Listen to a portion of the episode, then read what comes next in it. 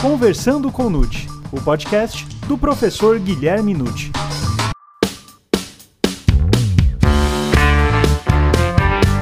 Olá, sejam muito bem-vindos a mais um episódio do Conversando com Nute. Pode-se dizer que o criminoso é uma pessoa anormal? A periculosidade é uma realidade ou somente uma presunção? E quais seriam os fatores determinantes para o criminoso? Meu nome é Gustavo Rodrigues e essas e outras questões serão respondidas agora, pois está começando o Conversando com Nute, o podcast do professor Guilherme Nute.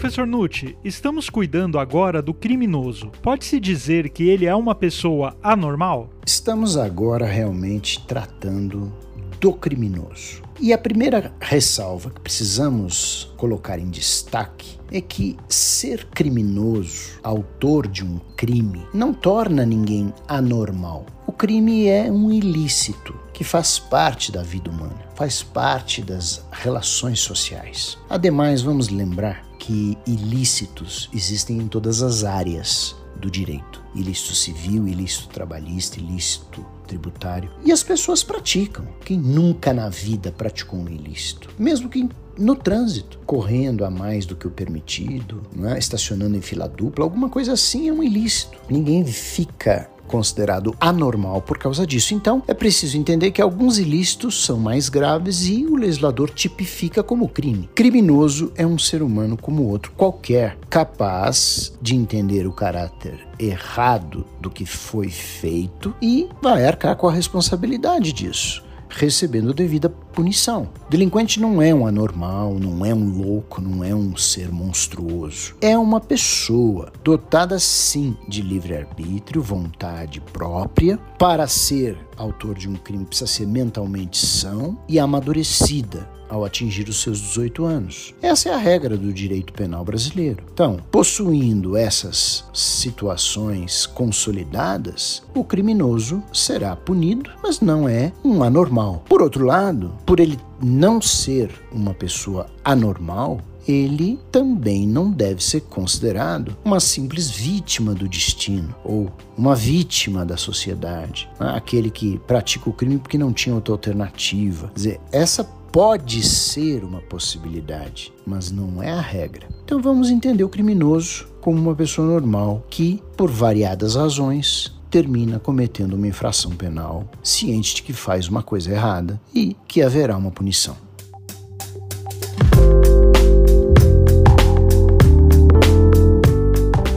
E professor, o senhor acredita no livre-arbítrio para o cometimento de crimes? Sim, eu acredito no livre-arbítrio da pessoa humana. Eu sei que há muitas discussões em torno disso, filosóficas, religiosas, é, ideológicas, tantas e tantas, mas eu acho que o ser humano é racional e por isso ele tem livre capacidade de delimitar o seu caminho.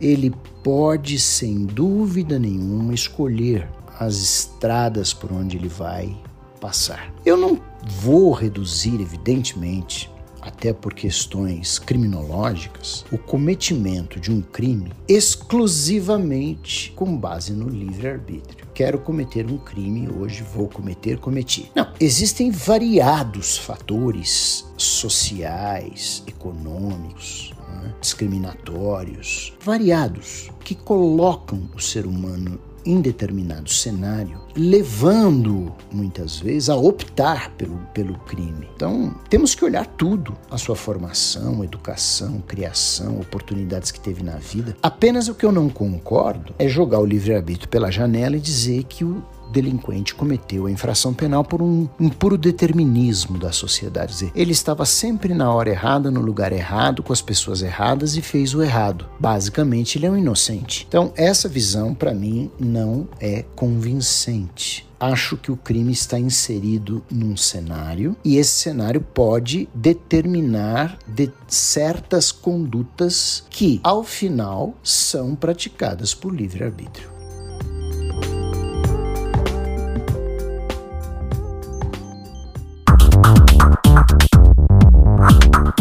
E professor Nucci, quais seriam alguns fatores determinantes para o criminoso? Há vários né, fatores determinantes para o cometimento de crime nos dias de hoje. São situações que envolvem a pessoa. Pode ser um egoísmo muito profundo, é? que é um, um dos sentimentos comuns de alguns, pode ser um problema mental, aí nós passamos para o campo da doença mental e retardamento, que nem levaria a uma condenação, mas a uma medida de segurança. Podemos falar também em transtornos de personalidade antissocial, o que muitos chamam de psicopatas ou sociopatas, é? que explica às vezes muitos crimes violentos, é? extremamente sádicos. Podemos lembrar que os, esses transtornos de personalidade envolvem até os crimes de colarinho branco. Pessoa é rica, bem posicionada na vida, boa criação, boa escola, boa família e comete delitos de colarinho branco, desviando milhões, às vezes até de cofres públicos, em prejuízo da sociedade. De onde vem isso? São, muitas vezes, transtornos de personalidade, mas isso não é doença mental. Uso de drogas, álcool leva ao crime, porque os freios inibitórios são muitas vezes afrouxados com o uso de drogas e infelizmente o ser humano termina cometendo algum delito, às vezes até grave. E, por fim, também não vamos esquecer da criminalidade profissional, aquele que elege o crime como uma profissão, entre aspas, vamos dizer, né, porque não poderíamos considerar uma profissão honesta, seria o quê? Uma profissão ilícita. Mas acontece. Então, são inúmeros fatores determinantes para o cometimento de um crime. Sempre lembrando, seres humanos são imperfeitos, seres humanos têm defeitos. Alguns, isto explicado cientificamente por outros setores que não são do direito, medicina, psicologia, etc., podem até possuir ou um transtorno de personalidade antissocial e nunca cometer um crime como podem cometer. Então, também temos um outro lado. Aquele que não é uma pessoa com distúrbio de personalidade comete o crime. Por isso, a gente tem que ter sempre em mente que o crime é cometido por uma pessoa qualquer que, por um cenário onde ela está inserida, valendo-se do seu livre-arbítrio, opta pelo cometimento do delito. Pode haver arrependimento depois, pode haver remorso, mas comete o delito, por isso existe a punição e a proposta estatal de ressocialização e reintegração do indivíduo ao bom caminho, às regras da sociedade, pela imposição da pena. E professor, a periculosidade é uma realidade ou somente uma presunção? Periculosidade, para mim, é um fato. Não é uma ficção, não é uma presunção. Porque vejam, periculosidade apresentada por uma pessoa advém de perigo. Perigo é uma situação reconhecida pelo próprio direito penal. Vide os crimes de perigo. Nós não temos só crimes de dano, nós temos crimes de perigo, quer dizer, pessoas que praticam condutas que colocam em risco outras pessoas. Vejam, é possível punir quem dirige embriagado sem ter atropelado e matado ninguém, mas apenas por esse fato potencialmente danoso para que não se repita. Se não houver a punição penal para um fato perigoso e grave, ele pode amanhã se transformar numa tragédia, como nós temos visto que acontece. O bêbado na direção matar várias pessoas num acidente muito trágico. Então vejam, se nós temos no Código Penal, em leis especiais, inúmeros delitos de perigo, quer dizer, pune-se uma situação potencialmente danosa, mas que não se transformou em um dano efetivo, como que nós podemos deixar de considerar uma pessoa perigosa?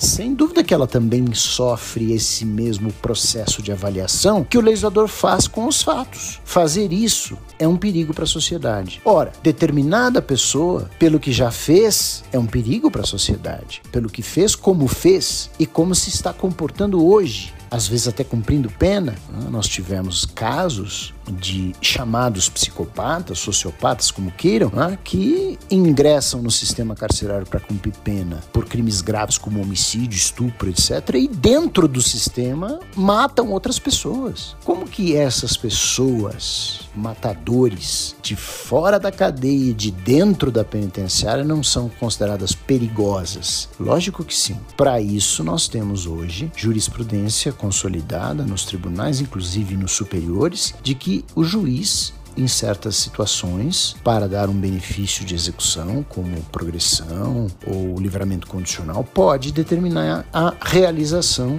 de um exame criminológico que, feito com seriedade, pode demonstrar: olha, juiz, esse indivíduo não está apto a voltar ao convívio social. Ele está cumprindo pena. Vejam, ninguém está colocando uma pessoa para ficar na cadeia além da pena. Não, ele está em pleno cumprimento de pena. Agora, se ele quer a liberdade antecipada, é preciso avaliar, em face da violência com que ele agiu antes, se ele está preparado a voltar ao convívio social. Do contrário, ele pode sair do presídio e novamente atingir inocentes. Então, esse é um contexto no qual nós todos, como sociedade, estamos inseridos. Né? O perigo pode ser de um fato e o perigo pode advir de uma pessoa. Para mim, isso não exclui. Uma coisa não exclui a outra.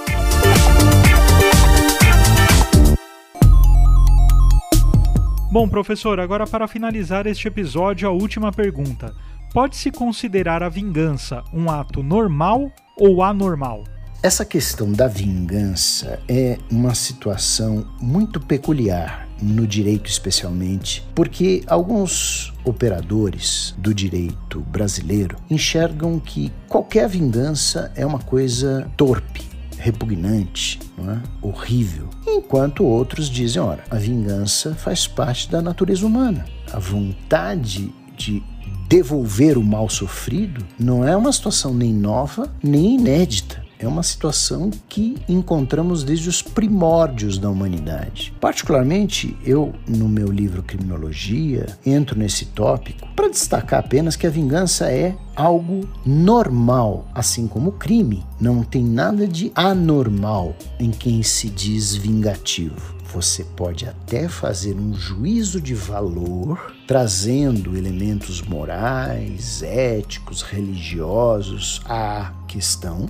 debatendo se a vingança é imoral, é indevida, é um pecado, mas não dá para nós trabalharmos no direito julgando as pessoas pelos sentimentos que elas têm. É impossível a gente querer obrigar uma vítima de um estupro a simplesmente perdoar o seu agressor. Se ela o fizer, talvez até seja melhor para ela, que não cultivará no seu coração aquele aperto, aquela angústia, até uma raiva. Mas não se pode dizer você tem que perdoar. Esse é um dos princípios, inclusive, que eu saiba e que eu exploro também nesse meu livro, da justiça restaurativa. Os autores que a defendem mostram que não se pode obrigar a vítima a se reconciliar com seu agressor. Isso não é uma autêntica restauração.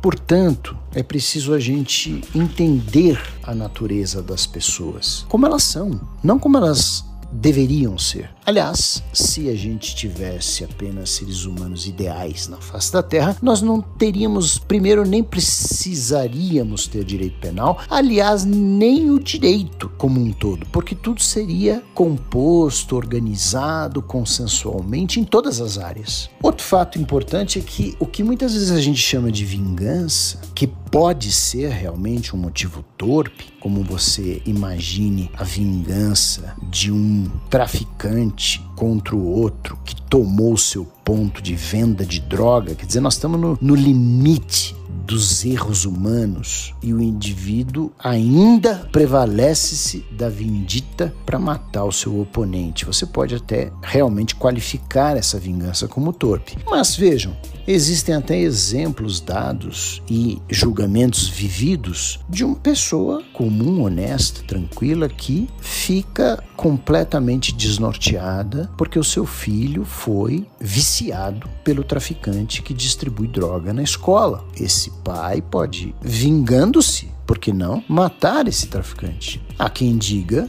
que o fez por relevante valor moral, proteção da sua família, ou até relevante valor social, proteção de toda aquela comunidade escolar. E se assim for, essa vingança tem um caráter de um homicídio com causa de diminuição de pena, que é o do artigo 121, parágrafo 1. Portanto, não se pode, primeiro, qualificar a vingança de antemão como torpe. Não se pode qualificar alguém que sofreu um crime quer se vingar como anormal. Tanto o crime cometido é uma realidade das relações sociais, como a vingança também é. E cabe a nós entendermos como ela se dá e aplicarmos o direito de uma maneira mais objetiva e menos julgadora dos sentimentos alheios.